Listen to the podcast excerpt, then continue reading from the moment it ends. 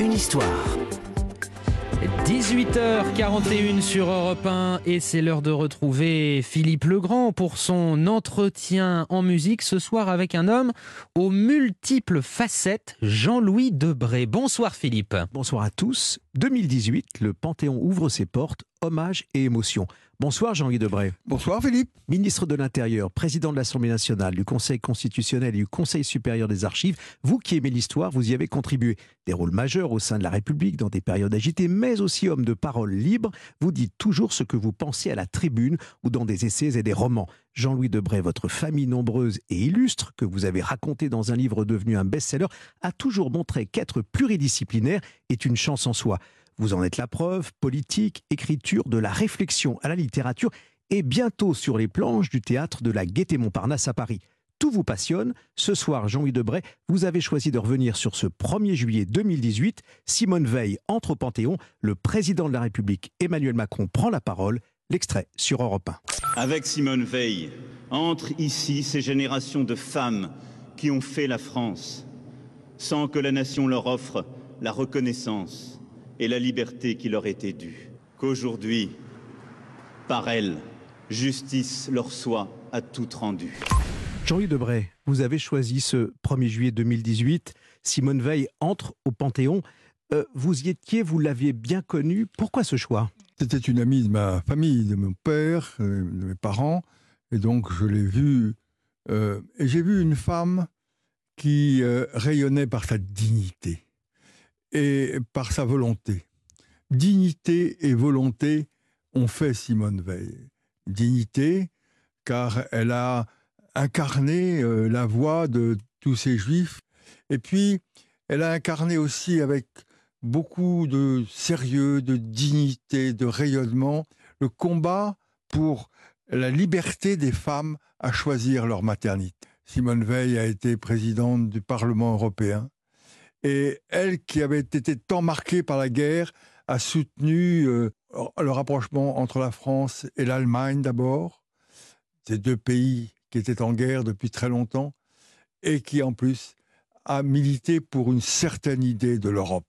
L'Europe de la fraternité. Évoquer euh, ce soir, Jean-Louis Debray, ce 1er juillet 2018, l'entrée de cette, cette femme au Panthéon, c'est aussi évoquer toute cette carrière-là. Et c'est aussi évoquer cette, notion de la liberté qui était la sienne. C'est évoqué euh, à travers Simone Veil euh, toutes celles et tous ceux qui croient en la liberté. Euh, aujourd'hui, où quand on regarde le monde, on voit des guerres partout, eh bien, on, rêve, on rêve de ces moments où des hommes et des femmes se lèvent pour crier au peuple du monde arrêtez la guerre, soyez libres, soyez égaux, soyez fraternels. Un des derniers souvenirs que j'ai de Simone Veil, j'étais à l'époque président de l'Assemblée nationale et il y avait une réception euh, à, l'hôtel de la Sey et elle était venue euh, avec toute sa simplicité, mais elle imposait, non pas par sa simplicité, par la dignité qui émanait d'elle. Et euh, j'ai toujours été, toujours été très admiratif de, de, ces gens qui sont supérieurs et qui apparaissent comme tout le monde. Vous vous souvenez de son, entrée à, l'Académie sous, la coupole, là aussi euh, qui a été euh, commentée, euh, photographiée, et cette phrase de Jean d'Ormesson qui, qui l'accueille Nous vous aimons, madame. Nous vous aimons, madame. Oui, c'est Jean d'Ormesson était un, personnage auquel j'avais beaucoup d'admiration. Alors toutes ces femmes, euh, Jean-Louis Debray, euh, vous les racontez, vous les avez racontées dans, dans un livre euh, à quatre mains, et quelle histoire. On, va élargir le cercle si vous le voulez bien, et nous accueillons celle qui est aussi votre, votre compagne, Valérie Boschneck. Valérie, bonsoir, bienvenue dans cet entretien, ce, souvenir aussi d'une femme et de toutes ces femmes, puisque vous montez sur scène ensemble, vous avez adapté ces femmes qui ont réveillé la France euh, dans une pièce, au fond, que, vous avez montée tous les deux. Alors, quel est le rôle de l'un et de l'autre? Euh, Oui, alors au niveau de, l'adaptation, on a, travaillé ensemble à partir de, des nombreux portraits qui existent déjà dans, l'ouvrage, et on a choisi euh, les plus pertinents avec des grandes voix qui nous ont permis de nous guider tout au long bah, de cette pièce. Et ces grandes voix, c'est Georges Sand, c'est Colette et c'est Marguerite Yourcenar. Et autour gravitent des femmes qui se sont euh, battues pour pouvoir nous permettre de nous exprimer aujourd'hui, de pouvoir euh, avoir accès à des études. Je pense à la première femme qui a passé son baccalauréat, je pense à la première femme avocate, la première femme médecin. Quand on regarde notre histoire, on ne voit pratiquement que des hommes. Parce que notre histoire est écrite par des hommes. Prendre un exemple. Lorsque euh, je vais dans des lycées ou collèges pour faire des cours d'instruction civique, quand je parle aux enfants euh, et aux adolescents de ces femmes qui sont rentrées dans l'enseignement supérieur, on me dit merci Jules Ferry, merci euh, Victor Duruy, merci Camille C. Mais on ne cite jamais, et dans aucun livre d'histoire vous ne trouverez cette première femme, Julie Victoire d'Aubier, comme Valérie vient de le rappeler, qui s'est battue, battue, battue pour avoir le droit d'entrer dans l'enseignement supérieur.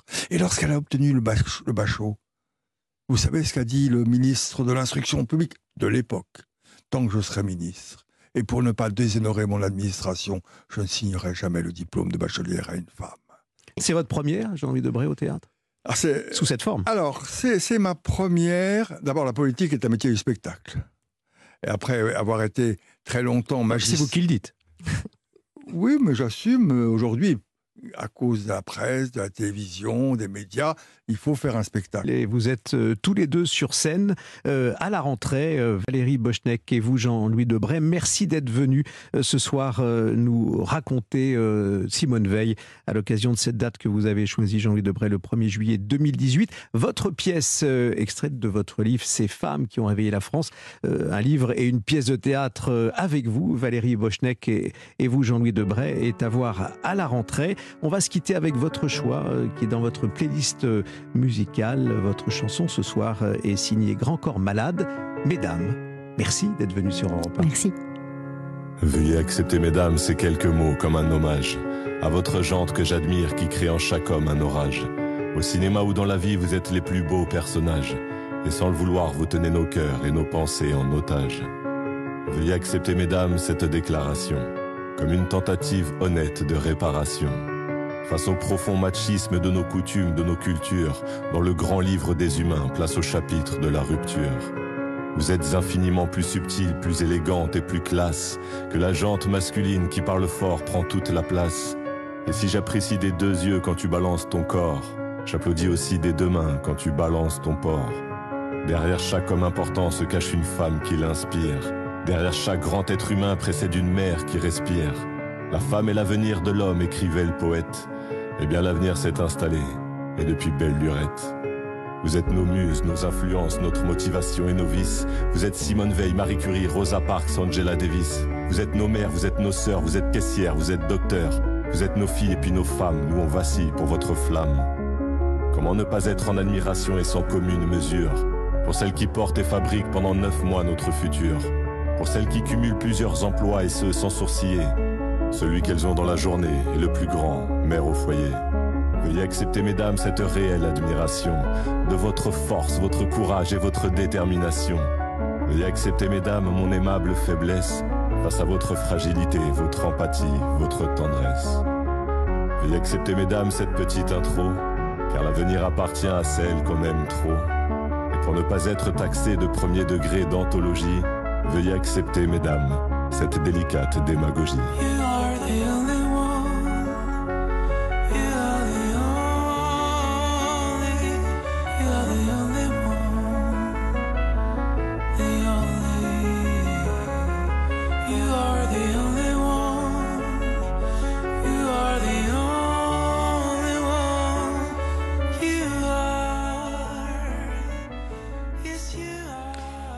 C'était l'entretien de Philippe Legrand et, et Grand Corps Malade avec ce, ce titre Mesdames.